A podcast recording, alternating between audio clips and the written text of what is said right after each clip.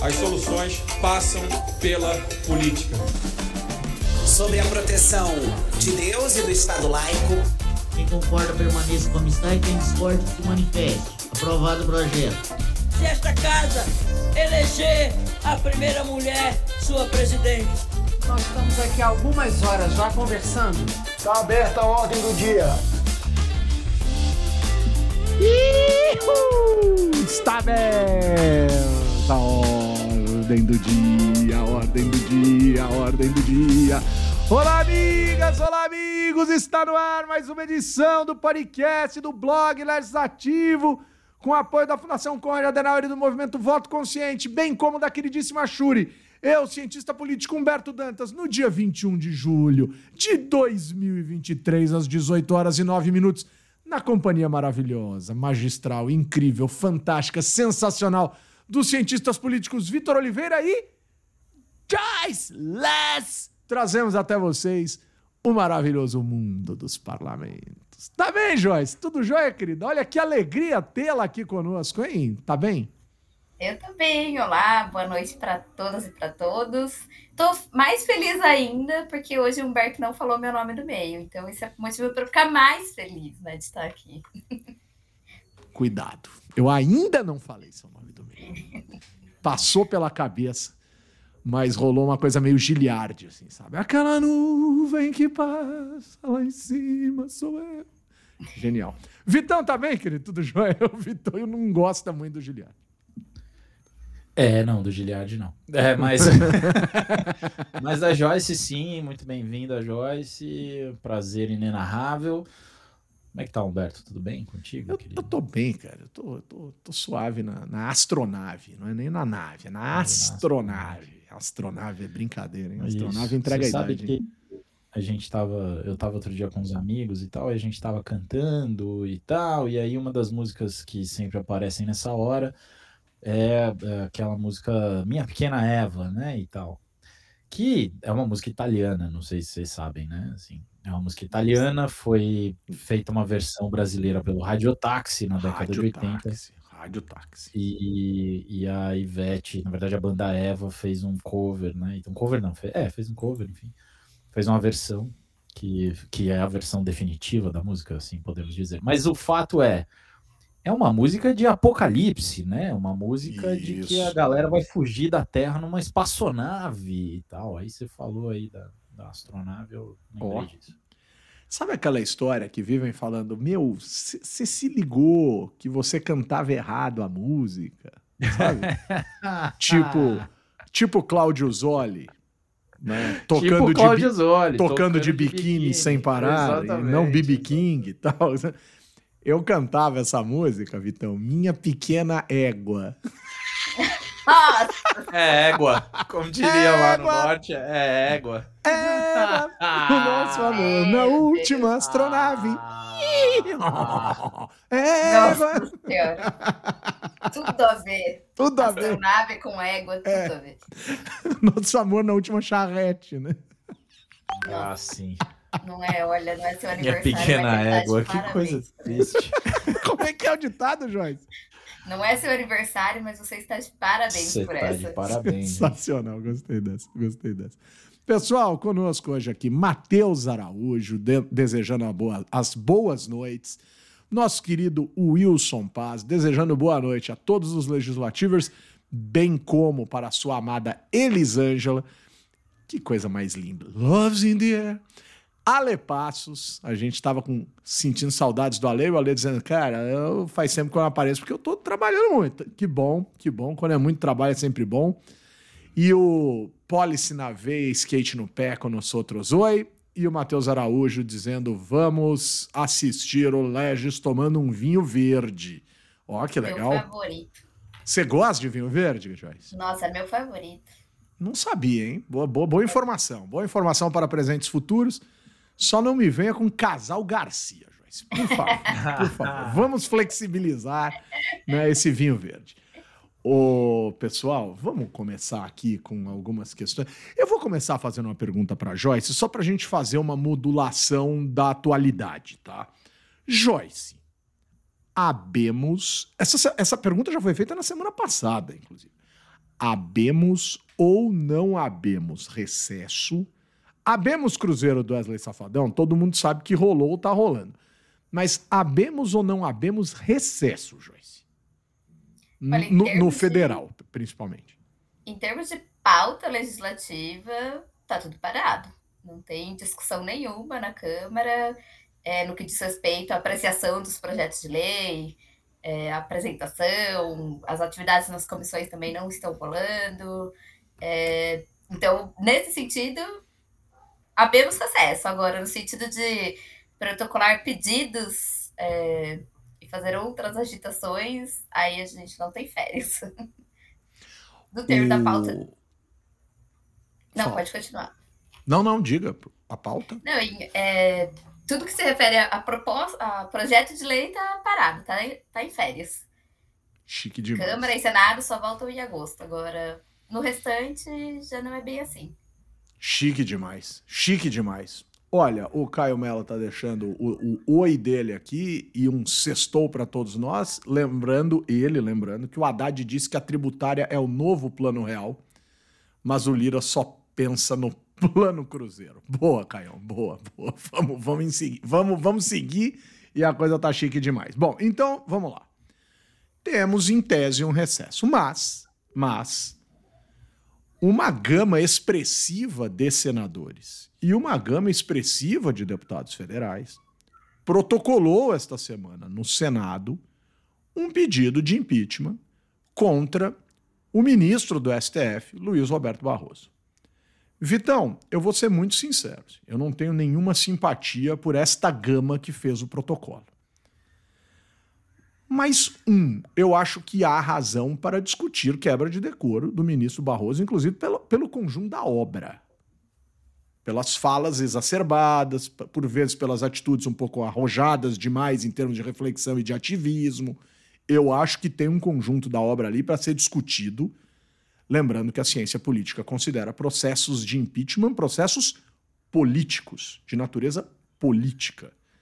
E aí é engraçado, né? Será que este mesmo Senado que aceitou o Zanin seria capaz de defenestrar Barroso? É o mesmo Senado. E esse projeto ocorre dentro do Senado. Esse processo de impeachment de ministros, de ministros do STF, tal, ocorre dentro do Senado. A primeira pergunta é essa. E segundo, Vitor, a gente não devia atuar ou agir, principalmente diante do judiciário que nós temos, que por vezes exagera, que por vezes se mostra ativista demais tal. Devia ser um pouco mais comum a gente discutir impeachments, porque exagero no STF existe à larga. E esse tipo de situação é uma situação absolutamente atípica e pouco comum. Eu fico com a sensação de que ela é muito pouco comum para um judiciário que dá muita razão para a gente debatê-lo, discuti-lo e, quem sabe, até, obviamente, afastar alguns dos seus. né? Não tem nenhum pecado nisso, nenhum problema nisso. Aonde está o ponto de equilíbrio? Porque eu fico com a sensação que o ponto de equilíbrio é um certo troca-troca que não aparece para a sociedade. Mas pode ser exagero da minha parte. Ah, Humberto, meu caro Dantas, é, cara, Todavia, entretanto, porém. não, eu, eu acho que concordo contigo com relação aí a, a não ter nenhum apreço pelas pessoas que fizeram o, o, pedido em sua grande maioria. Mas, assim como você, é, eu acho que talvez de tornar mais frequente, ou pelo menos tornar a ameaça do impeachment minimamente crível, minimamente crível, é, pode ser salutar. A questão é que a gente nunca sabe onde que acaba essa conversa, né? Porque se você faz o impeachment do Barroso, daqui a pouco você está fazendo da Rosa Weber também, entendeu? Então, assim, embora ela vai, vai sair antes. Né? Aliás, preciso dizer aqui, né? Antes, antes que chegue a hora dela- da despedida da Rosa Weber. Melhor presidente do Supremo dos últimos anos, assim, não tenho a menor dúvida. Presidente Supremo mais discreta, num dos momentos mais difíceis do Supremo. É, uma série de reformas processuais com relação a pedido de vista e tal, foi eficiente, foi discreta. Se todos os ministros do Supremo fossem igual a Rosa Weber, a gente teria um Supremo muito melhor. Não é o caso do Barroso. Não é e mesmo. talvez seja o sustinho para ele voltar a ficar um pouco mais contido. Né? E, e já que o, o, Supremo não tem sido bom em autocontenção, talvez, de repente, aí a gente possa voltar às origens da, da, da ideia da divisão de poderes, embora eu não seja um grande defensor dela, mas que talvez para alguma coisa sirva, que é para dar um sustinho no, no, Supremo a ponto dos ministros entenderem que eles não são é, não são donos não são donos da coisa toda. A minha grande, o grande temor, assim, é que, é, primeiro, não, o, jamais que o Pacheco vai despachar um negócio desse, mas eu espero que sirva pelo menos para uma conversa mais de bastidor, de tipo, Pacheco virar e virar, ô, oh, Miss, pelo amor de Deus, pega leve aí. Vai na manhã, vou segurar um negócio aqui, mas me ajuda a te ajudar, entendeu? É Supremo isso. me ajuda a te ajudar, né? Se servir para isso, pode ser, é, são idiotas úteis, eu diria. Agora, boa, boa. Agora, o, o, o, Joyce, a galera que apresentou o processo de impeachment está dizendo que o Pacheco incorreria em crime se não levasse o processo de impeachment adiante. Me parece um equívoco. Ô, galera, vocês que estão protocolando o impeachment do Pacheco, do Pacheco, ó, do Barroso, são muito provavelmente todo, todos vocês se não todos, a imensa maioria dessa horda e dessa galera simpatizantes do ex-presidente Bolsonaro. Ex-presidente Bolsonaro teve mais de 150 pedidos de impeachment protocolados contra ele. Eu não vi vocês reclamando do Arthur Lira nem do Rodrigo Maia que não deram sequência a nenhum desses 150. E eu não estou dizendo que tinham que ter dado. Não estou dizendo, porque, de novo, é um processo político é uma espadinha que fica na cabeça, né, né, no pescoço do fulano, e quando ele deslizar, o ator político responsável por isso pode levar adiante. Mas pau que bate em Chico, bate em Francisco. Vocês estão reclamando do Pacheco por causa do impeachment do Barroso. Eu não lembro de ouvir, de ouvir vocês reclamando do impeachment do Bolsonaro e seus mais de 150 pedidos. E aí, Joyce, como é que fica esse equilíbrio da política, Joyce? Ah, é, eu diria que é, é, bem complicado, né? Porque se você pegar o episódio, né? O Barroso estava numa, num evento da Uni, né? Da União Nacional dos Estudantes. E aí foi um evento muito contraditório, né? Porque ele não agradou, a fala dele não agradou aos estudantes, né? Não, do... ele, nem, ele, nem, ele nem tem capacidade, ele, porque é... ele é muito erudito. Mas, assim, a fala que ele fez, assim, mesmo ele falando dos bolsonaristas, não agradou. É, e eu acho que talvez ele esperasse que agradasse, né? Porque ele falava da, da vitória, né? Contra os bolsonaristas nas eleições, né? E aí não agradou aos estudantes e, em contrapartida, ainda teve o pedido né, de impeachment protocolado pela oposição, né? Então, é, agora, se o, o, Pacheco vai ou não levar adiante, é, não existe nenhuma regra, né? Tava até lendo hoje o regimento que diga que o Pacheco precisa aceitar é, esse pedido de impeachment, né? Funciona igualmente, tal como a Câmara, onde o presidente da Câmara e o presidente do Senado também tem ali a decisão se vão abrir ou não é, as investigações, né? Então, funciona da mesma forma. Se a gente pegar na história, né? Na história ali, desde que temos judiciário, nunca tivemos um único ministro que sofreu um processo de impeachment, né?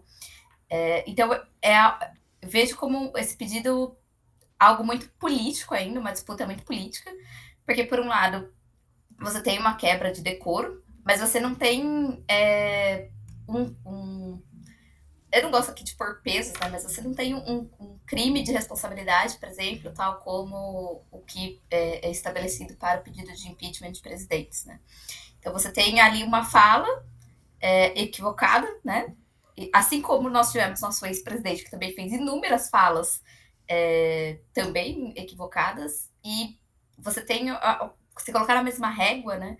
Você não tem a mesma ação, né? Você não tem a mesma solução para, o mesmo problema, né? Então é uma, uma, uma sinuca de bico ali, eu diria, para o Rodrigo Pacheco, né? Acredito que ele não vá é, levar adiante, né? Mas, é, como eu falei, né? A gente nunca viu na história um, um, um processo de um, na verdade, um ministro ser impeachmentado, né? Mas tudo tem uma primeira vez, né? Enfim. Mas eu concordo muito com a visão do Vitor de que pelo menos um susto é, desse ponto de vista, né, se levarem adiante, vai valer como um susto para o judiciário. Agora, o quanto o Rodrigo Pacheco também está disposto a comprar essa briga com o judiciário é, é, é. outros 500, né? Não tá, não tá, não é. vai comprar. Vocês viram é, a... Exatamente. Eu vi outro dia, eu me deparei com o vídeo da Carmen Lúcia, antigo, se eu não me engano, numa entrevista pro Pedro Bial, falando, o, o, o Bial falou, ah, você é mineira, né, ministra e tal. Ela falou, não, eu não sou mineira, eu sou geraizeira. Você sabe que tem uma, uma diferença, né? Ela, não, não, não. Aí ela não, conta a história. Aí, quando ela tava contando a história, ela, eu só fiquei, eu só faltou ela dizer, bom, mineiro é o Pacheco, eu sou geraizeira, é diferente. ela falou que briga muito, não sei o que e tal. Você sabe que o mandato dela é um mandato que me agradou também, como presidente do STF. Eu achei a Rosa Weber. a Rosa Weber trabalhou mais em silêncio e conquistou coisas mais interessantes. A do fim do ano passado foi bem interessante. Né? Em relação a questões internas do STF. Internas. Pedi, como você disse, Vitão, eh, pedir de vista. Né? Eles praticamente zeraram o estoque de, de ações diretas de inconstitucionalidade sob responsabilidade deles. Né? Eles, a, eles agilizaram processos e, e reduziram estoques de, de, de, julgamentos.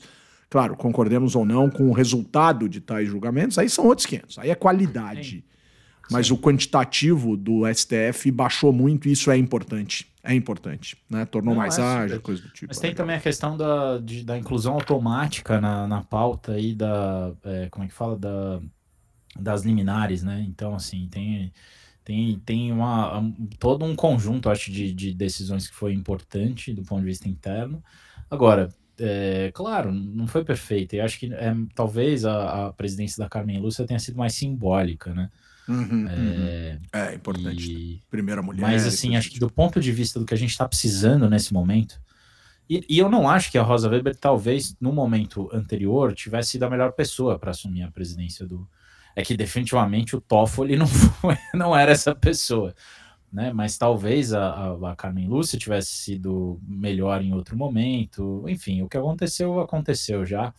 Mas o, o que eu acho que é, quando você pensa numa situação normal, tudo mais mantido constante, uma, uma pessoa que, que é eficiente, trabalha, melhora a situação do ponto de vista institucional, deixa um legado positivo né, e, e deixa o exemplo da, da, da, contenção, eu acho que, pô, louvável demais.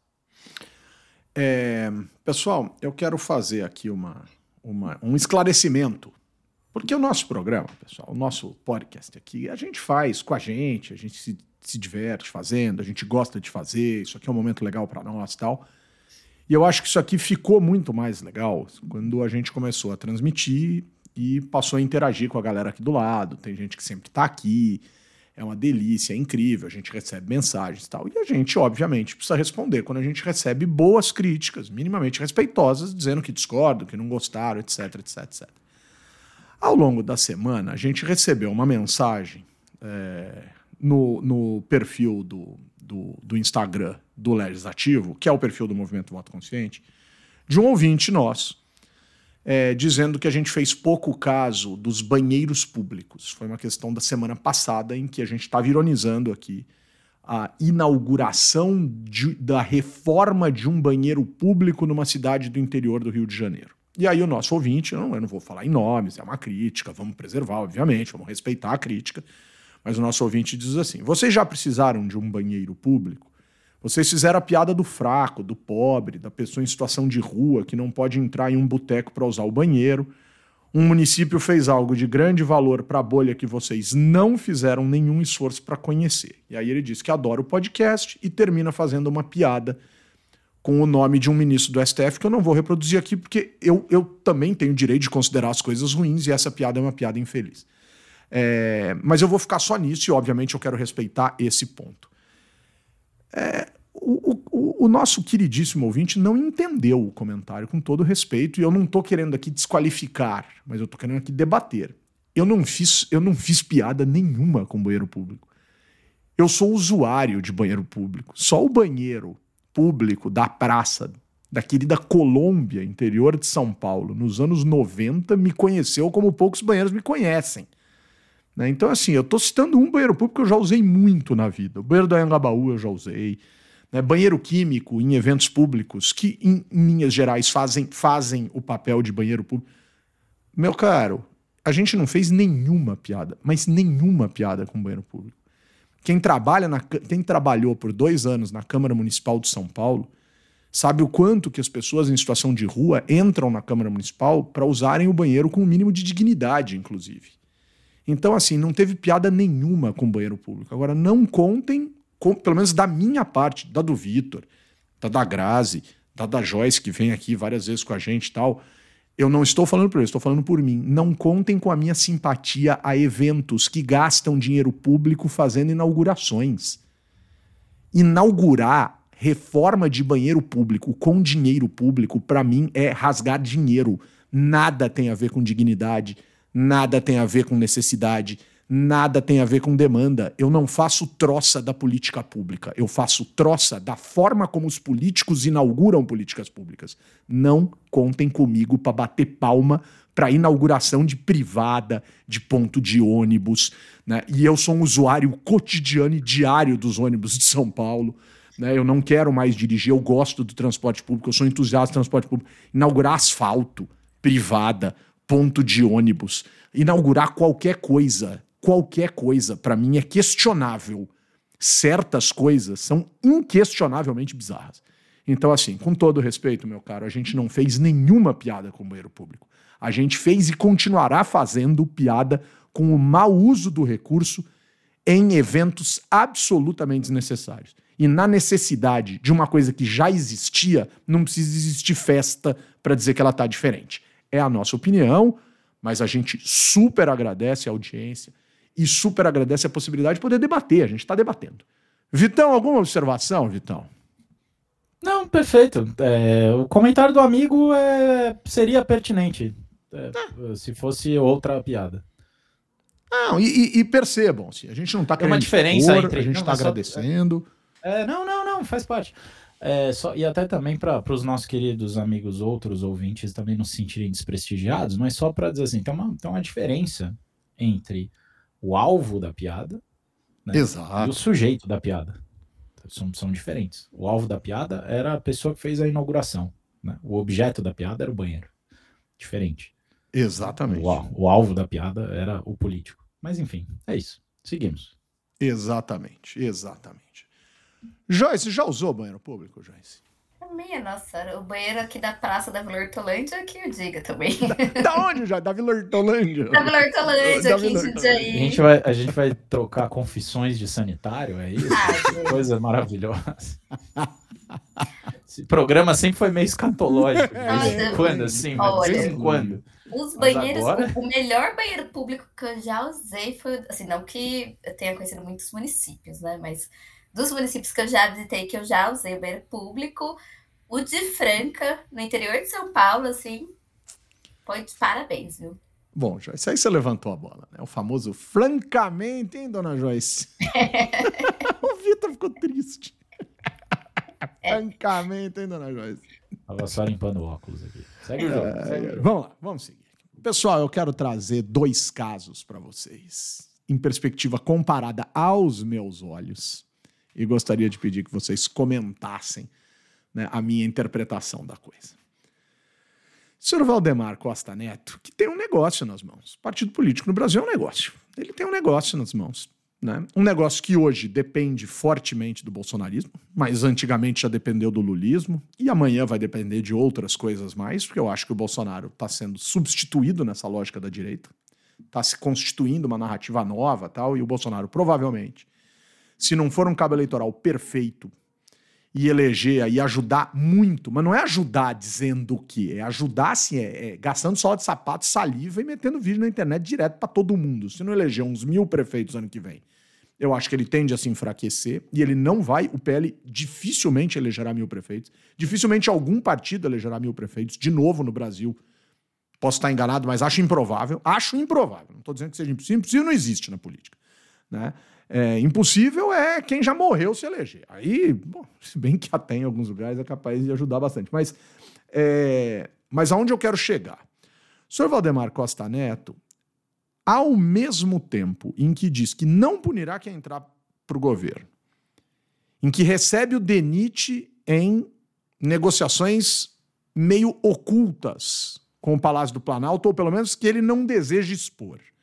É o mesmo Valdemar Costa Neto que vem a público e diz: vou expulsar o deputado Yuri do Paredão do PL do Ceará, porque fez um Lzinho numa foto com ministros. Eu tenho para mim expulsar no Brasil de partido gente eleita proporcionalmente, em boa parte dos casos é premiar. Porque você dá liberdade para o cara escolher outro partido que ele quiser. Por exemplo, tudo que a Dani do Vaguinho ou Daniela Carneiro queria era ser expulsa tranquilamente do União Brasil para poder ir para os republicanos. E ela não consegue isso e o mandato dela fica sob risco. Então, assim, expulsar por vezes é premiar. Ponto número um. Ponto número dois: falar com essa efervescência toda me parece que não traz à tona ou à luz o que efetivamente está sendo posto sobre a mesa na relação dele com Yuri e dele com o governo. Em contrapartida, Ciro Nogueira, no Progressistas, tem dito: olha, não vou é, punir, ou o partido não vai punir, o Ciro Nogueira é um pouco mais republicano que o Valdemar Costa Neto. É, não vamos punir quem aderiu ao governo. Na conta interna do partido, a gente já tem aí cerca de 30 dos 49 parlamentares conversando com o Poder Executivo e recebendo em, é, trocas por votos, etc. Negociação tradicionalíssima da política em qualquer lugar do mundo. É possível se imaginar isso. Não que ocorra de fato, mas é possível imaginar esse tipo de conversa, esse tipo de negociação. Mas o Ciro fala: olha, não vou punir. Né? A conta interna do partido, mais ou menos 30 sobre 49, podem aderir ao governo, mas, mas nós teremos uma cartilha, uma carta, compromisso, um código de compromisso, enfim, ele usou lá um termo que me escapa agora aqui, dizendo que vai ter ali uma, um parâmetro mínimo, e esse parâmetro a gente sabe, é pauta conservadora, pauta pró-agro e pauta de alguma outra coisa que o Progressistas venha a definir, que essa a gente não negocia. O resto vale, diria Tim Maia, no melhor dos sentidos. Eu fico com a sensação que, no limite, os dois estão chegando em coisas parecidas. A Gleice Hoffmann, essa semana, disse que o PT vai aceitar Republicanos e o, e, o, e o Progressistas no governo, ou pelo menos parte desses partidos, em virtude de uma necessidade do governo. O Lula disse que não negocia com o Centrão, mas que negocia com partidos, e etc, etc, etc. Mas, Vitão, duas lideranças importantes, uma mais consolidadamente de oposição, porque abriga Bolsonaro, o outro num partido que vem aderindo aos governos ao longo dos últimos anos, mais ou menos rapidamente e falas interessantes à luz da construção daquilo que seria a lógica da governabilidade na relação legislativa e executiva. Né? Sim, é, acho que é bom é, é, a gente lembrar que, que, certamente a questão do Valdemar Costa Neto com, com o governo do PT não é o PT, mas sim o fato de, do Bolsonaro estar do lado dele. Né? No seguinte sentido, o cara já teve do lado de lá, já teve do lado de cá, o lado pouco importa. Né? Então, assim, mas se tem uma virtude nesse processo é o seguinte: é, uma das coisas que a gente espera de um sistema partidário organizado é que ele dê aos eleitores opções coerentes, não coerentes necessariamente com a história, coerentes com o pensamento, mas coisas que funcionem nas urnas e depois das urnas, certo? Então, um partido que foi eleito, ou melhor, o partido que perdeu a eleição, que ele seja oposicionista. Desse ponto de vista, o que o acho que os incentivos que estão colocados, bem ou mal, estão colocados de uma maneira correta.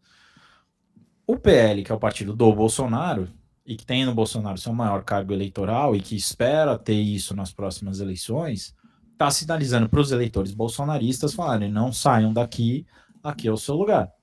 Nós vamos tirar quem não é do partido. O Republicanos, que não é isso, esse não é a do Republicanos. Republicanos esteve bolsonarista. Assim como foi lulista lá atrás. Assim como o Edir Macedo já tirou foto com, com o Lula e, e disse que ele era o candidato dele. Lá atrás. Então, assim, esse cara. É, esses caras estão mais soltos. Entendeu? Assim, então, eu, eu, agora é um partido menor também, né? É, é, me, me, parece assim, o Ciro Nogueira era um dos maiores entusiastas do governo Dilma. Né? Assim, Segurou a onda até o último minuto. Tentou até, segurar, né? É, e depois virou um bolsonarista assim entusiasmado, porque realmente pra, com ele não tem muito compromisso assim com a questão é, é programática de, do, do, do, do, republicanos, que honestamente é bem, bem complicado. Né? Mas o, o, e o PP, né? Desculpa. É, é, acho que a gente vai é, ver aí é, é, uma, uma acomodação, uma reacomodação desses partidos. Está muito na cara. É, é, não faz sentido para eles ficarem na oposição, porque eles sobrevivem de, de estar junto ao governo, são. É, é são é, eu não vou chamar de parasitas, porque eu não acho que seja esse o caso, mas tem um mutualismo ali, né? Uhum. Tem uma relação, tem uma relação umbilical desses partidos com o centro do poder. Né? E que tem a ver aí com um pouco com o que o Humberto falou, com a dinâmica das eleições municipais e tralalá, tralalá. Né? Mas assim, acho que é, eu achei, eu, eu, na verdade, esperava uma posição diferente do Ciro, do Ciro Nogueira, do Valdemar, da Costa Neto. Eu achava que ele ia aproveitar esse momento para ficar com os dele, ficar com o dinheiro e expulsar os bolsonaristas. Não é isso que ele está fazendo. Ele está nesse sentido, ele tá, não está fazendo como o Bivar fez. Né? Então eu acho que ele está pensando em jogar outro jogo, que é um jogo mais da, da continuidade é, eleitoral da linha que ele assumiu ao trazer o Bolsonaro para o partido. E uh, surpreendente e acho que interessante né, o, o, o, que ele esteja caminhando nessa direção, embora eu acho que ele devia estar preso, mas independentemente disso, está no comando do partido, do partido que tem o maior fundo partidário no Brasil. Né? Pois é, então, conquistado na urna, de acordo com a regra, tudo mais. Então, eu acho que é condizente com o mandato que foi entregue ao PL na urna, que ele de fato expulse um cara que fez o L. Tá, tá certo, tá, tá, tá, é, esse é o jogo. Né? Então, mas é engraçado, né? Porque é o coerente incoerente, né? Quer dizer, eu, eu se ele não tivesse feito o L, ele teria sido expulso, né? Quer dizer, não. se ele tivesse não, assumido o Denit, né? é exato. Assumir o Denit não tem problema. O problema é fazer o L. Então, assim, não, pô, eu... devia ter uma carta, é carta, carta conduta, né? Eu acho que ia ter problema também, Humberto, nesse caso. Eu acho que mudou, uh, pelo menos por enquanto, né? Assim, hum. eu tô, tô querendo, talvez eu esteja um pouco polhando, assim. Não, bem, mas, não. mas eu posso ser um pouco também, me, me deixa. Claro, claro. Um opa, né? opa, opa. ô, ô, Vitão, hoje a gente está recebendo. Olha que bonito, eles marcam encontro aqui no nosso programa. Isso que eu acho fofo. Então a Elisa aparece aqui no chat dizendo: Olá a todos. Olá, meu amor, Wilson Paz. E manda um coraçãozinho. Eu acho chique demais. Eu acho esses dois muito bonitinhos. Eles estão. Esses dois precisam sentar com a gente numa mesa de bar para falar umas bobagens e dar umas risadas. A Gabi Fernandes chegando atrasada, mas aqui. A Gabi, por sinal, já, já teve a agenda marcada conosco para um bar e a gente acabou desorientando a agenda e acabou não rolando. E Alex Han Cuesta Sosa, buenas noches, querido. Con su perro Gerardino siempre con nosotros hoy también. Ô, ô, Joyce, deixa eu te falar um negócio. Agora, põe toda essa coisa que o Vitor falou no liquidificador. Ó, oh, o Miguel Duarte chegou atrasado também. Ô, Joyce, sabe qual é a parte do Miguel Duarte com a qual eu mais me identifico, Joyce? Eu tenho até medo, mas diga. Com a franja. Sensacional. o Miguel é uma figuraça. Ô, Joyce, ainda pergunta. Ela pergunta, ela ainda pergunta. Ô, Joyce, pega tudo isso que o Vitor falou, põe no liquidificador, mas adicione, né? E aquilo que eu falei também, coloca Gleice Hoffmann nessa história tal. Adicione a lógica da reforma ministerial. Celso Sabino entrou no turismo, já veio com umas histórias. Ele, ele, ele veio dizendo que vai melhorar o turismo no Brasil, fomentando a distribuição de emendas parlamentares, porque as emendas parlamentares para o turismo fomentam o turismo. Ministro, é, ministério não é agência né, reguladora de empréstimo ou de doação, ministro. Ministério tem política pública de longo prazo, ampla. Né? Então, quer dizer, se o senhor vai, vai fazer da emenda parlamentar ou do desejo do parlamentar a política de turismo no Brasil, cada, cada parlamentar que destinar uma emenda para o seu ministério ou que pedir dinheiro para o seu ministério vai ter uma política de turismo própria. Ministro Celso Sabino, um pouco mais de inteligência institucional e visão de estadista. Eu tô querendo demais, né? Mas e aí, Joyce? Reforma ministerial agora, reforma ministerial quando voltar do recesso, né? Claro, não agora, hoje, mas quando voltar do recesso, reforma ministerial no fim do ano, destacando e reforçando. A pitonisa da reforma política. Para. A pitonisa da reforma ministerial neste país atende pelo nome de Oliveira em maiúscula, vírgula, V. Ponto, 2022. É. O Vitor, desde 2022, está dizendo: esse governo não passa um ano sem fazer uma reforma ministerial. Né? É, mas assim, reforma ministerial, por que, que acontece e por que, que vai acontecer, né? Vou começar por aí. Boa. Porque claramente, o, nesses seis primeiros meses de governo, o presidente né, e o executivo têm uma clara dificuldade de conseguir firmar um, um apoio mais sólido é, e o que, que eu estou falando de apoio mais sólido né, é, no legislativo? É um apoio que não dependa tanto da liberação de recursos, das famosas emendas PIX, enfim. É um apoio que o governo não precise ficar abrindo os cofres né, é, a todo momento, até porque eu acho que tem uma diferença que eu sempre pontuo, a gente tem um governo, né, um poder executivo diferente dos últimos quatro anos, que tem uma agenda legislativa mais robusta, mais substantiva. É, existe, de fato, uma agenda para ser proposta para chegar até o legislativo. Não é uma agenda é, escassa e até um pouco esvaziada, como nós vimos nos últimos quatro anos. Isso é, do ponto de vista do poder executivo, né? Então, o apoio precisa ser mais sólido, não dá para ser na base de liberação de recursos, porque recurso é finito, uma hora acaba, né? Ou, ou, ou como já não já, já acontece, não pega tão bem, né? Então, eu acho que a, reforma ministerial vem para você acomodar é, partidos e grupos que estão dispostos a dialogar com o governo, que querem cargos e recursos é, e, eventualmente, também querem fazer políticas é, para dentro do governo para conseguiu apoio no legislativo. Eu acho muito, vou até costurar aqui com a fala do Vitor é, anteriormente, quando o, o Vitor é, falou do, dos interesses né, e da estratégia que o partido usa, né? Então, tem partido, que eu acho que é o caso do PL, né, que fez essa punição, que assumiu uma estratégia mais. É, é oposição, não vai ter muito acesso a recursos e cargos do governo. Então, a estratégia é jogar com o eleitorado, né? É, ah, mas mesmo assim tem o DENIT.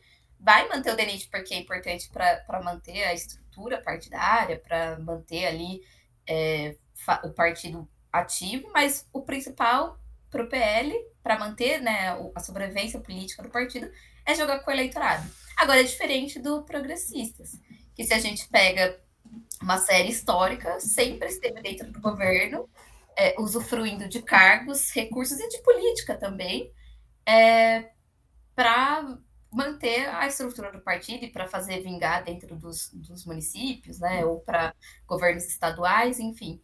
Então, é, o, o, PP, né, um partido que se mostra disposto, por exemplo, um grupo ali a dialogar com o governo e a entrar no governo nesse sentido, porque enxerga no que o governo pode oferecer uma forma de sobreviver com a estrutura é, partidária deles, né? Então, agora, o, o, quanto ao timing da reforma ministerial, assim, eu, e, e olha, tô dando spoiler de resultados da minha tese. É, oh. Um spoilerzinho, né? Mas é... Tem data já, Joyce? Tem, gente. Tem, dia 14 de agosto, uma segunda-feira, às 14 horas. 14, 14, 14, 14, 14, 14, 14, 14. 14, tudo 14. é, vou, vou, ser, vou, vou sofrer essa batina, né? Mas, enfim, é, o Lula, no, no, primeiro mandato, com a questão do PMDB, né? Então, ah, preciso do PMDB para governar, né? No primeiro mandato, o Lula começou minoritário, não tinha o apoio da maioria do Congresso, né, do Legislativo, e precisava do PMDB. E o PMDB tinha aquele rolo entre Câmara e Senado, eram facções diferentes do partido e tal. E aí todo mundo acreditou na história que o Lula cantou de que a reforma ministerial só vai sair no início de 2005, quando a gente vai, né, de fato, é, desculpa, no, é, no início de 2005, quando a gente de fato vai dar um ministério para o PMDB da Câmara e o PMDB da Câmara vai entrar com a gente para o governo. E assim, de fato aconteceu a reforma ministerial no início de 2005, mas o Lula, em 2004, quando já viu que, no início de 2004, ali para março e abril de 2004, quando viu que ia dar problema com o PMDB da Câmara, já estava sofrendo, distribuiu os cargos de segundo escalão. Distribuiu o comando de agências e superintendências para o PMDB da Câmara. O PMDB do Senado já tinha alguns cargos. E aí o PMDB tem, tem uma declaração né, do, do presidente do PMDB à época falando: estamos satisfeitos. A reforma ministerial como o presidente Lula falou, pode ficar para depois, que por hora nós estamos satisfeitos e vamos ficar com o governo. Então, assim, o timing do Lula, ele só está fazendo as assim, né? Colocando entre parênteses, está fazendo as claras, está jogando o jogo às claras. Não dá para esperar, né? Mais. Vamos já fazer essa reforma ministerial agora em agosto. É, mas é o jogo da política para construir o apoio é, do, da maioria no legislativo, né? É, enfim, tem. E a estratégia, né? Vai da estratégia que o partido também tem, né? Do turismo, né? É óbvio que o turismo chama atenção pela quantidade de recursos, tem muito recurso, né? De, de investimento, né? Chama a, a atenção porque é um ministério que teria disponível muitos recursos de investimento. Mas no decorrer do ano, se a gente olha, é sempre um dos ministérios que mais perde recurso no contingenciamento de despesa cancelada, porque precisa atender a outros ministérios, as despesas obrigatórias. Então, assim, é, é bom, é, é bom o, o, atual ministro ter uma política pensando, né, inclusive, na escassez de recursos. Né? Olha, se o PT ou se o governo federal quiser aprender como usar política pública de turismo para fazer relacionamento com o poder legislativo, não precisa, não precisa sair e mover um passo. Basta ir ao gabinete do vice. O senhor Gestão fez isso no governo dele inteirinho. Política de turismo do estado de São Paulo era no colo da Assembleia Legislativa. No colo da Assembleia Legislativa. E nem vem a tucanada encher o saco. Porque eu orientei TCC de pós-graduação parrudo mostrando como que o Palácio Bandeirantes deslocava dinheiro para política de turismo para agradar a Assembleia Legislativa. Era uma das formas. É bem legal a, a dissertação, ou a dissertação não, o TCC, da minha querida Shirley Dantas, né? que a gente se trata carinhosamente como primos.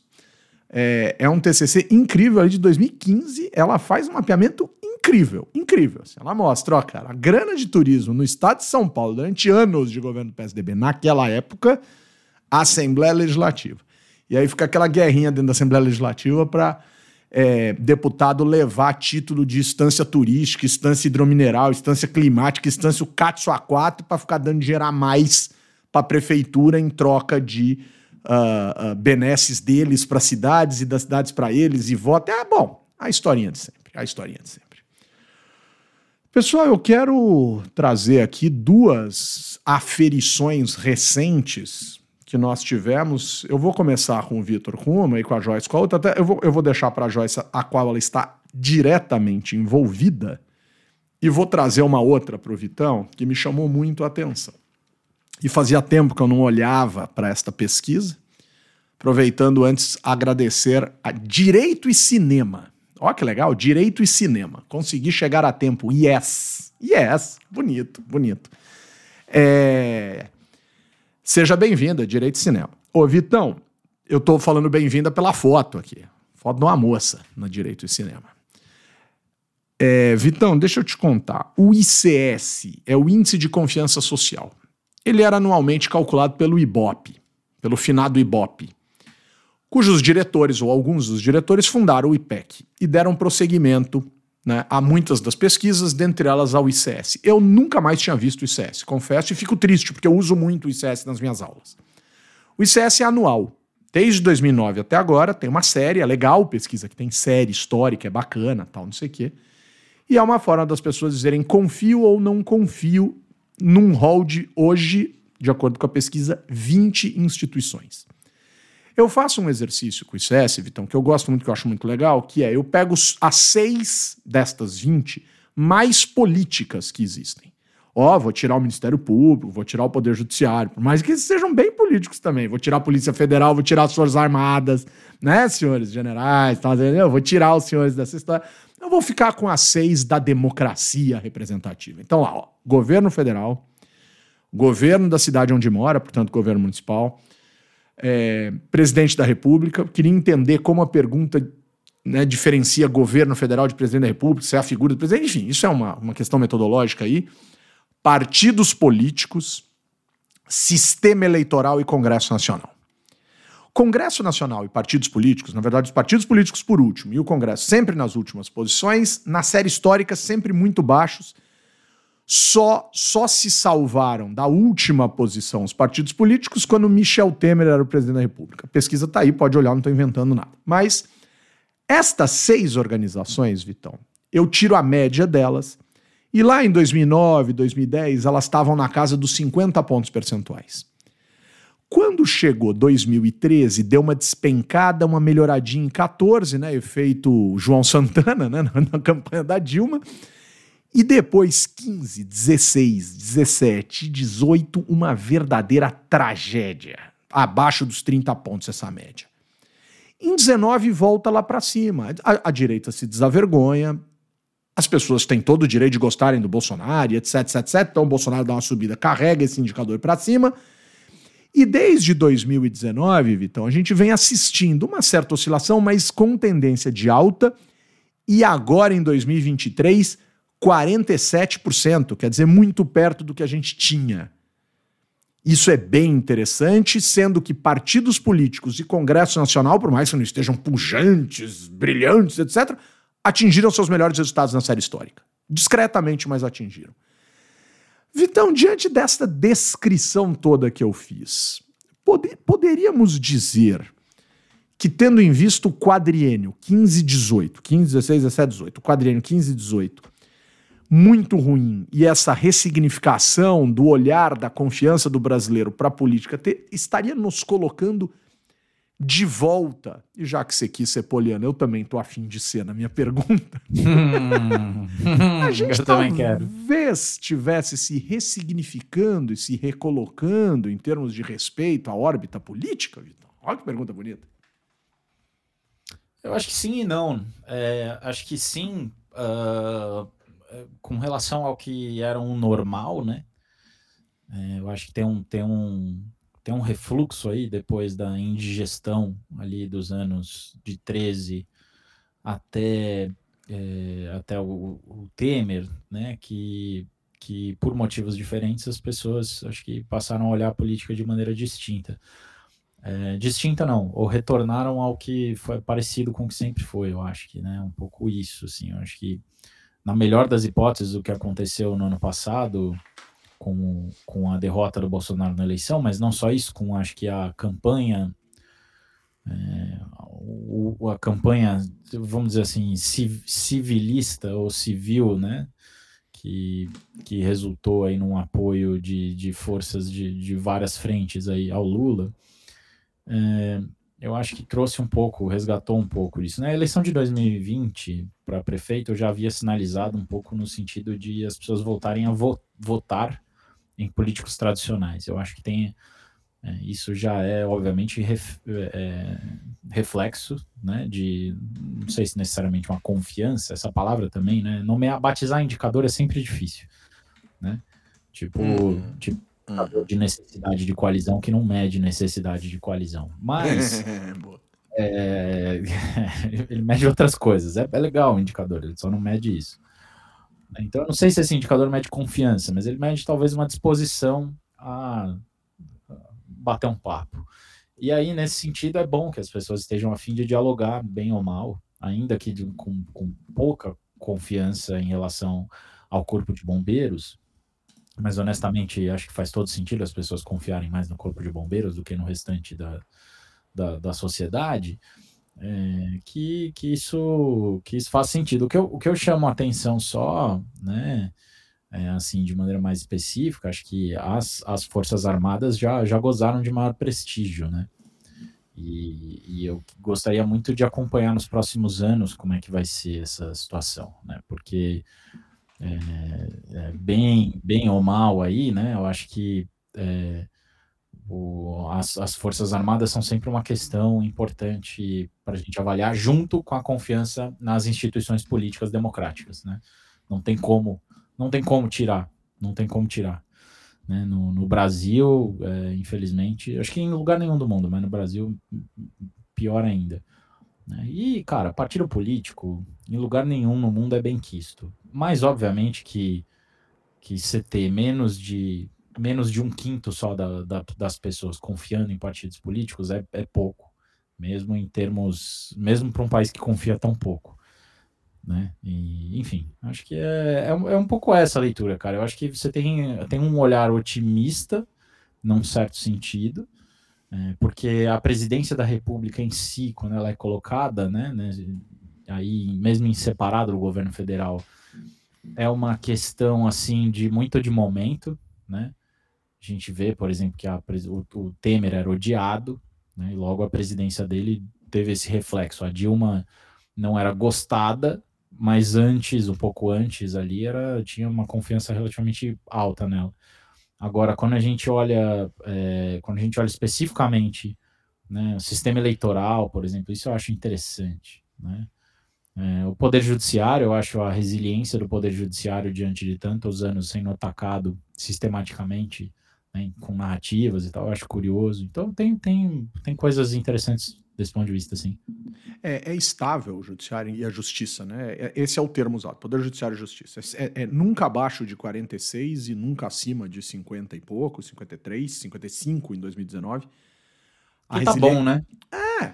Se todo mundo adora o poder judiciário também, é até uma coisa esquisita, né? É, e você fica legitimando demais decisões, por vezes, pouco legítimas à luz do processo decisório, né? Que pode correr é o risco, dado um ativismo exacerbado.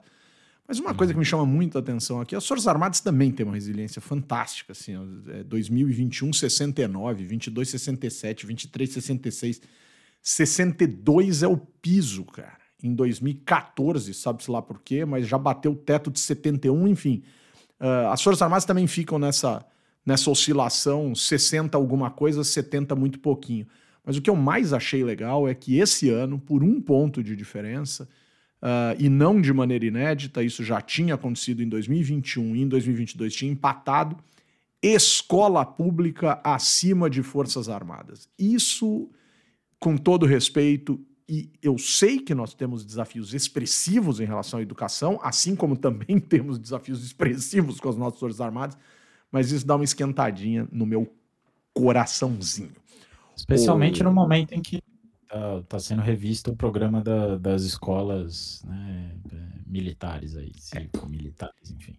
Eu sou absolutamente contra essa excrescência e as pessoas falam, não, mas tem resultados bons é vício de origem. É vício de origem. Não se colhe abacate plantando maçã. Não, e cara, Forças tem comparar Armadas... com as escolas técnicas federais. Exato, né? exato. Né? Não é? Você exato. faz a comparação com a escola isso, pública isso, XPTO. Assim. Isso, isso. Tem que comparar com, com quem está recebendo dinheiro também. Né? É, é, exato, exato. o caminhão de dinheiro que se botou nisso para isso dar certo, até aqui em casa vai dar certo. Mas assim, eu quero dizer o seguinte: eu não acredito no papel educativo das Forças Armadas no que diz respeito à lógica de pedagogia, de ciência da educação. Não é essa a função. As coisas, as suas devidas funções. Né? Forças Armadas servem para outras coisas, outras coisas. Né? E, por sinal, deveriam servir melhor para as coisas que efetivamente precisam ser feitas. Agora vou terminar da seguinte forma. Joyce, em 2018, o Bolsonaro ganhou a eleição vociferando contra os partidos políticos, dizendo que os partidos não serviam para nada, querendo negociar com o partido, uma loucura, uma doideira de um discurso e tal. A ciência política, nós três, a galera do legislativo, cara, a gente não conhece outra forma de governar o país que não seja passando pelos partidos políticos dentro da Câmara dos Deputados para aprovação de certas agendas. Então escrevemos um livro juntos né, à época, um sucessaço com todo respeito, né? Modéstia às favas, diria Mendes, vírgula G ponto, me referindo ao ministro Gilmar Mendes, que gosta desse modéstia às favas, né? Por sinal, esse é outro que poderia correr o risco aí de impeachment. Mas tudo bem, deixa pra lá. É, mas Gilmar Mendes dizendo, dizendo modéstia a o livro foi um sucesso. Entrou num monte de programa de pós-graduação, foi super bem recebido na ciência política. Está no site do Movimento Voto Consciente em PDF absolutamente gratuito, votoconsciente.org.br. Escrevemos o livro e percebemos: governabilidade é mais complexo do que relação legislativa-executiva.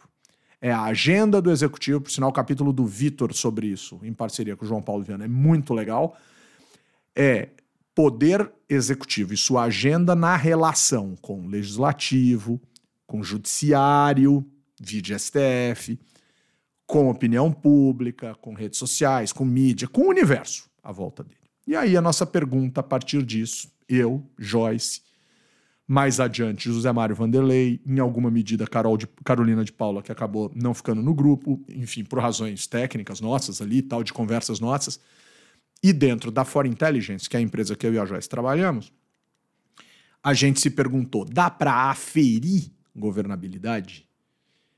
E esta semana nós lançamos o IGOV, o, que não é o ENGOV, pessoal. Por mais que às vezes seja um porre olhar para a política brasileira.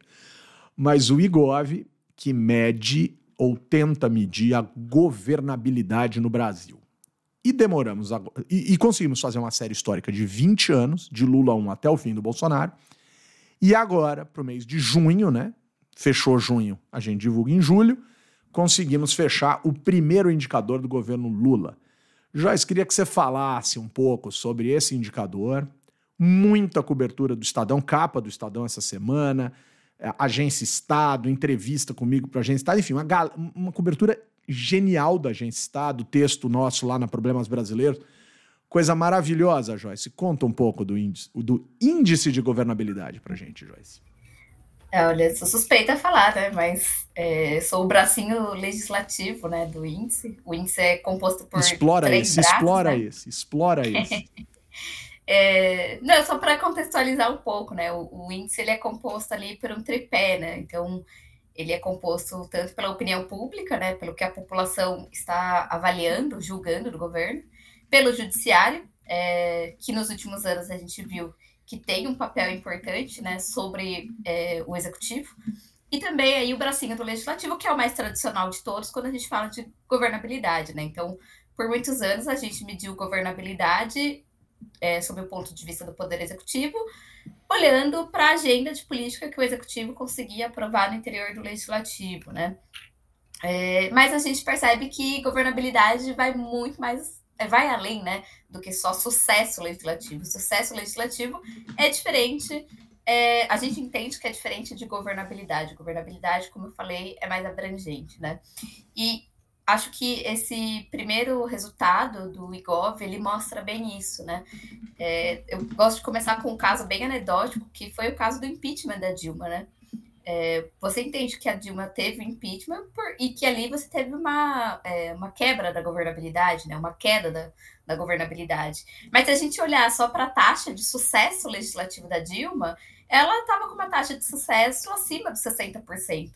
Então, a Dilma estava conseguindo ter no trepézinho, né, que a gente chama de, da, da área do legislativo, ela estava conseguindo aprovar seus projetos, né, os projetos do Poder Executivo. Então, não era ali o problema da governabilidade, o problema da governabilidade vinha de outra, de outra instância, de outra área, e o IGOV, acho que ele nasce muito desse, desse episódio, né, de tentar olhar para esse episódio e entender é, o que, que a gente podia olhar é, mais abrangente para a governabilidade. Então, falando dos primeiros resultados para o Lula, que eu acho que é o que mais interessa, né?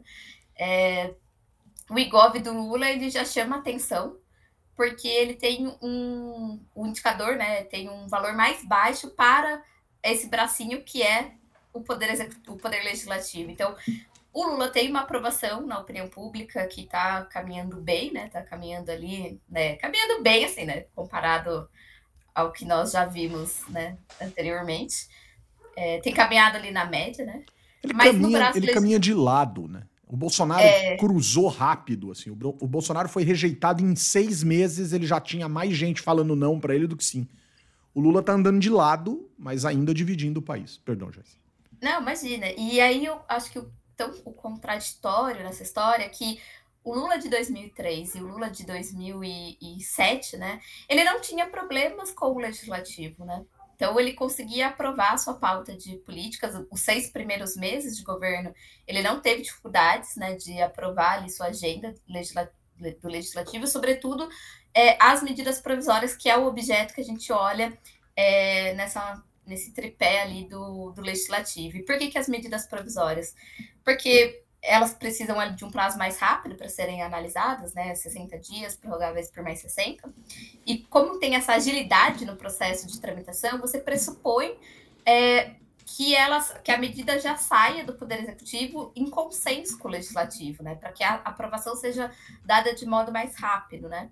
E a gente observa que quando essa medida chega no Legislativo, se ela é alterada, significa que o Legislativo ainda tinha ali algum acordo, alguma negociação para ser trabalhada em cima dessa medida provisória. É, e quando essa medida perde a vigência, né? Ou é arquivada, ou é rejeitada, né?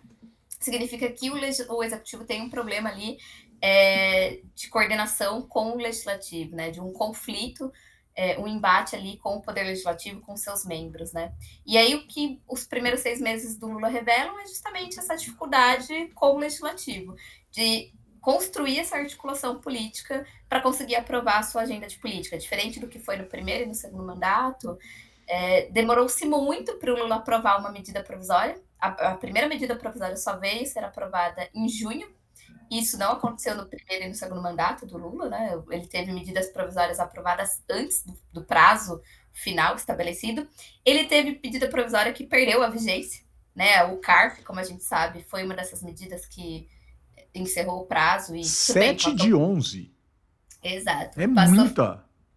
E é totalmente diferente. Se a gente analisa Lula 1, salvo engano, ele teve o primeiro ano de mandato dele, ele teve uma ou duas MPs que perderam a eficácia, né? É, perderam a vigência, né?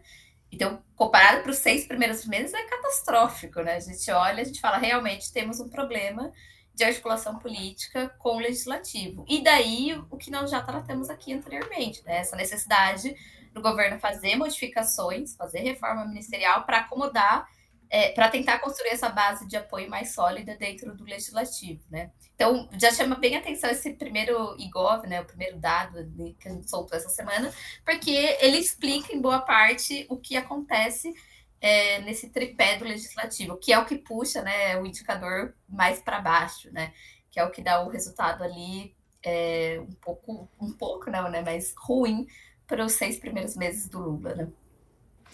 Chique demais, chique demais. Um esforço muito legal da galera da 4i. Gabriel, Luiz, Bruno, galera incrível lá que trabalha com a gente. obviamente, um trabalho muito bacana da Joyce, do José Mário, Vanderlei Gomes, que é nosso ouvinte aqui, queridíssimo José Mário, sempre nos ouvindo e que faz toda a parte da análise do judiciário e é, tenho a honra de ser o, o coordenador desse trabalho e de fazer a parte de opinião pública realmente muito contente. Acho que é um indicador que veio para contribuir com o debate. Ele não resolve nada. Indicadores não resolvem. Indicadores lançam luz acerca de determinados fenômenos ou em torno de determinados fenômenos. Né? Acho que a gente tem aí uma, uma possibilidade legal.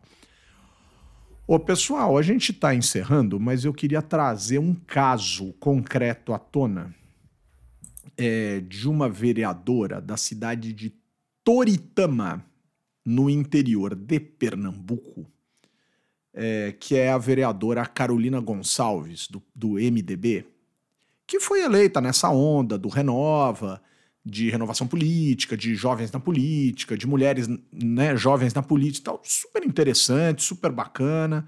Né? A Carolina fez uma campanha legal em 2020, foi eleita vereadora foi logo foi líder de governo, etc, etc, etc. O prefeito é do mesmo partido dela, enfim, é do grupo político ali e tal. Então, uma trajetória interessante da Carolina. Carolina, eu conheço, eu dei aula para Carolina pelo Renova, né?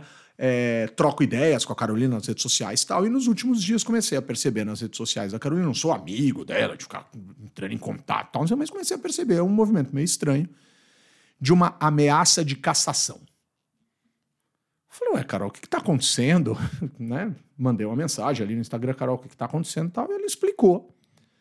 Ela é, inclusive, presidente da Comissão de Meio Ambiente. Claro, é uma Câmara de 13, as comissões funcionam da forma como nas câmaras pequenas as comissões funcionam, portanto, mal funcionam. Mas os vereadores têm suas posições, etc. Ela foi líder do governo. E, pelo que eu percebi, apurei, observei, foi se distanciando um pouco do prefeito a partir do instante em que se recusou a votar uma matéria do prefeito na Câmara, né, que dizia respeito à remuneração dos professores. Ela não concordava.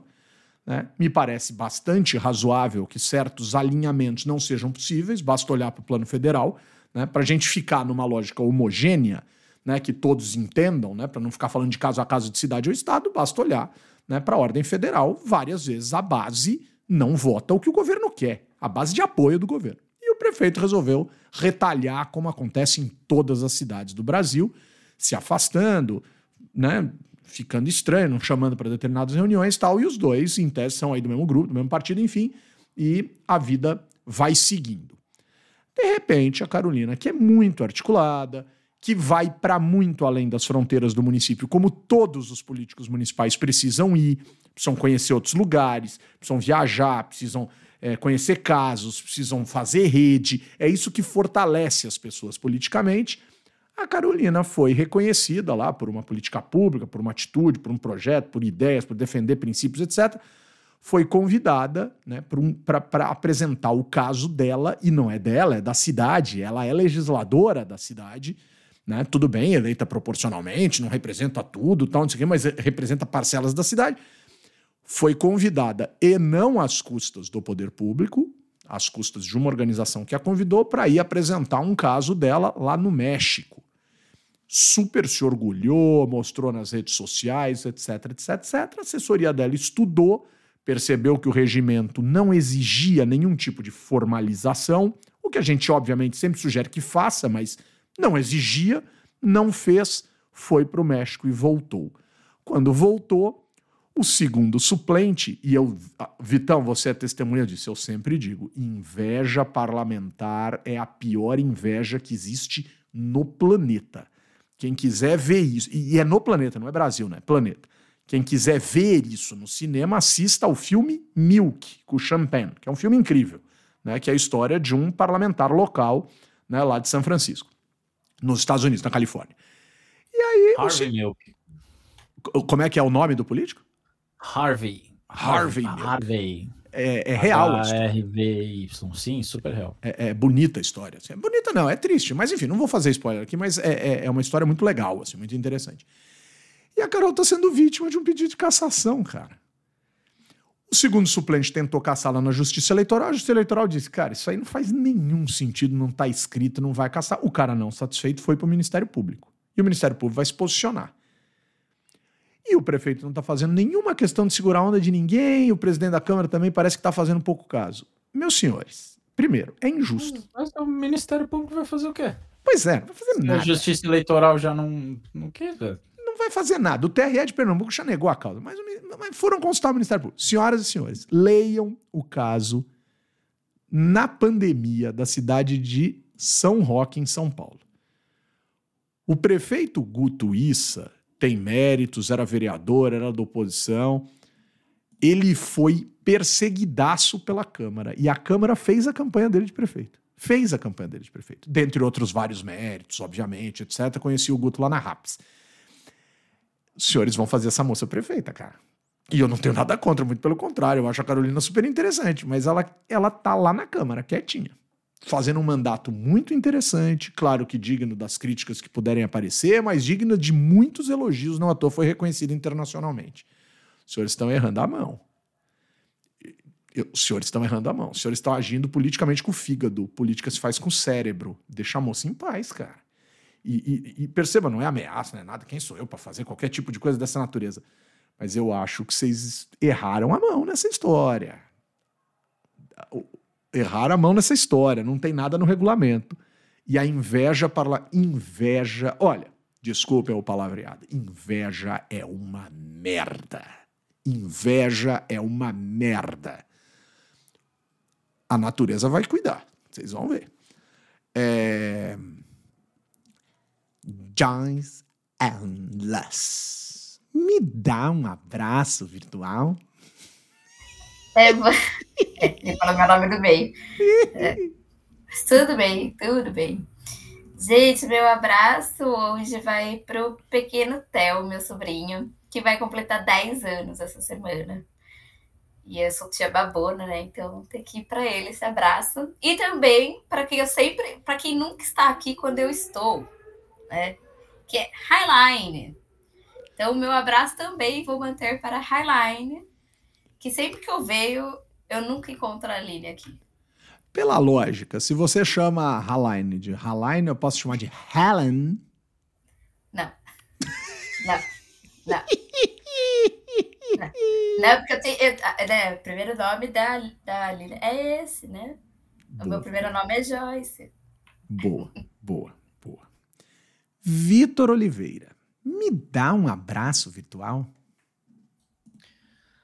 Vamos lá, é, vou dar um abraço para minha prima, Andréa, que faz aniversário esse fim de semana. Mandar um abraço para ela, mandar um abraço para o pessoal da Pulse Público, que a gente fez algumas coisas. pessoal da Conectas, primeiro, Conectas Direitos Humanos, que é uma baita de uma ONG uh, brasileira, e a gente fez um trabalho bem legal, uh, voltado, enfim, entre outras coisas, para a LESP. Agradecer ao Humberto também, que me deu umas dicas aí via WhatsApp é, inclusive, inclusive, essa história do turismo aí eu ouvi antes de vocês, tá bom? Morram de inveja.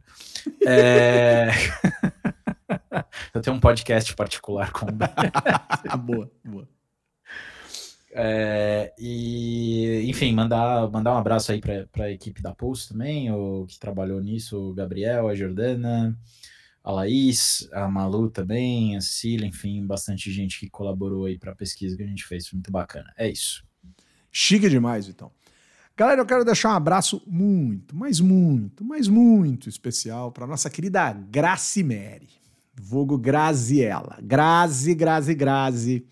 Um beijo bem grande para Grazi, que foi para um congresso internacional. Era para estarmos juntos lá. Eu acabei me recusando a pagar a inscrição. Não, vou, não vou, mandar abraço para ninguém que está na Argentina, porque eu morro de inveja. Mandou várias fotos no grupo bebendo com a galera. Tá uma galera do Legis lá, a gente montou uma mesa. Era pra ser um negócio incrível e foi incrível para eles, mas a gente acabou ficando de fora. Mas uma galera maravilhosa, enfim, um abraço pra Grazi e pra toda a galera do Legis que foi lá pro, pro, pro, pro congresso da IPSA. E para tantos amigos e amigas cientistas políticos que estão nesse congresso, olha, uma galera imensa nas minhas redes sociais, eu só vejo IPSA né, depois deu uma pontinha assim de, de, de, tristeza de não ter botado a mão no bolso, né, Humberto Pão Duro? Mas muito legal, né, a galera lá no, no, no, no Congresso. Então, um beijo para Grazi. Semana que vem ela tá de volta aqui com a gente.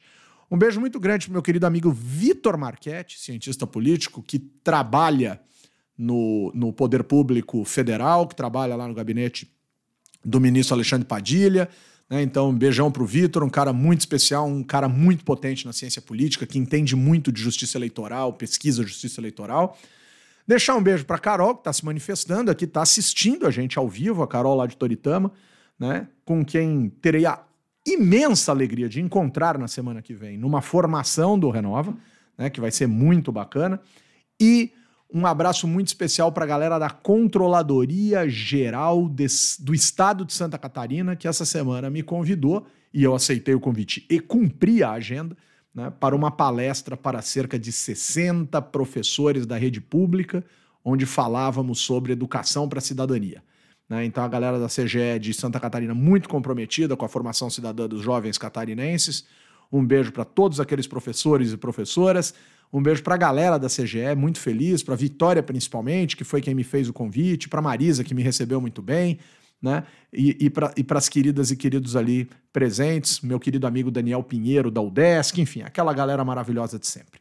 Com o apoio da Fundação Conrad Adenauer e do movimento Voto Consciente, eu, cientista político Humberto Dantas, responsável aqui por tudo aquilo que profiro, né? Como, como reverberação de minhas percepções cerebrais, coloco o ponto final em mais uma edição do podcast do Blog Legislativo, que conta com o apoio da Fundação Conrad Adenauer, do Movimento Voto Consciente e da nossa querida Sure. Beijo, Joyce. Beijo, minha filha. Beijo, gente. Muito obrigada pelo convite. É sempre uma alegria muito grande estar aqui com vocês. E obrigada para todo mundo que ficou aí ouvindo a gente. Chique demais. Quero ma- mandar um beijo também especial para a galera do, da Agência Estado, principalmente para Lorena e para o Bruno, duas figuras muito queridas, e para Tereza Navarro, nossa diretora lá. Vamos que vamos, galera. Vamos que vamos, que o nosso indicador ficou muito bonito, né? Vitão, beijo, meu querido. Bom fim de semana, Vitão. Valeu, muito obrigado. Beijo pra vocês. Joyce, sempre legal ter você aqui no podcast. É, um beijo, um abraço aí a todos os nossos queridos e queridos amigos e amigas ouvintes. Até a semana que vem. Vitão, cervejas mais comerciais, assim, vão deixar de frequentar seu, sua geladeira, seu refrigerador? Ai, cara, já devia ter deixado faz tempo.